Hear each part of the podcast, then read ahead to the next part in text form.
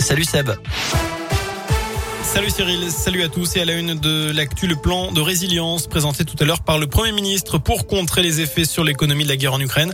Alors que retenir? Bien notamment que le gaz naturel véhicule et le GPL vont également être concernés par la remise de 15 centimes par litre de carburant. Par ailleurs, les entreprises dont les dépenses d'électricité et de gaz représentent plus de 3% du chiffre d'affaires vont recevoir une nouvelle aide. Concrètement, la moitié de leurs dépenses d'énergie sera prise en charge par l'État. 21e jour de guerre en Ukraine. Pour l'instant, Kiev tient toujours nous n'avons jamais pensé à rendre les armes. Les mots de Volodymyr Zelensky tout à l'heure. Le président ukrainien s'est exprimé en visioconférence face au Congrès américain qu'il a ovationné au début de son intervention. Le chef d'État a réitéré sa demande de création d'une zone d'exclusion aérienne au-dessus de l'Ukraine pour sauver la population. Nous voulons que la Russie ne puisse plus terroriser notre peuple. Fin de citation. Cette euh, bonne nouvelle chez nous, le prix de l'eau va baisser dans une dizaine de communes de Saint-Étienne Métropole. À partir du 1er octobre, un nouveau contrat concernant la production et la distribution d'eau potable entrera en vigueur pour 118 000 abonnés.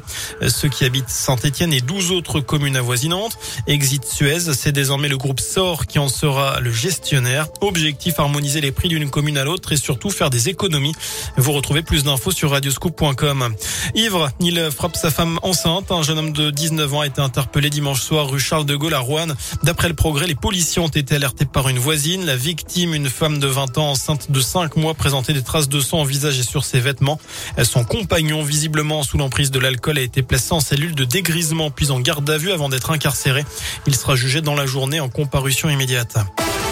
Enfin, son livre fait un carton en librairie, une enquête de 400 pages menée pendant trois ans dans les EHPAD du groupe Orpea. Un mois et demi après sa sortie, les Fossoyeurs se hissent toujours dans le top 5 des ventes de livres en France. Un succès retentissant hein, qui a permis de mettre à jour de graves cas de maltraitance dans les établissements pour personnes âgées. Rationnement d'aliments et de produits de santé, contrôle du personnel, les courses au profit. L'auteur Victor Castanet est en dédicace à la librairie de Paris à Saint-Etienne à partir de 17h30.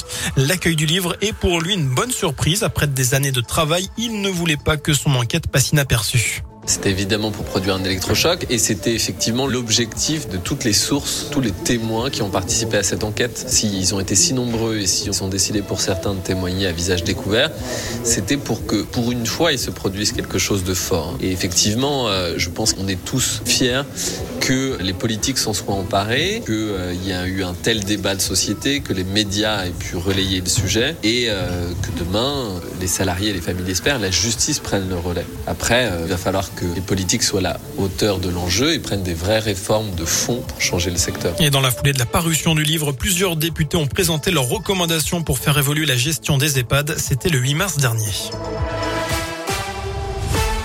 Merci Seb.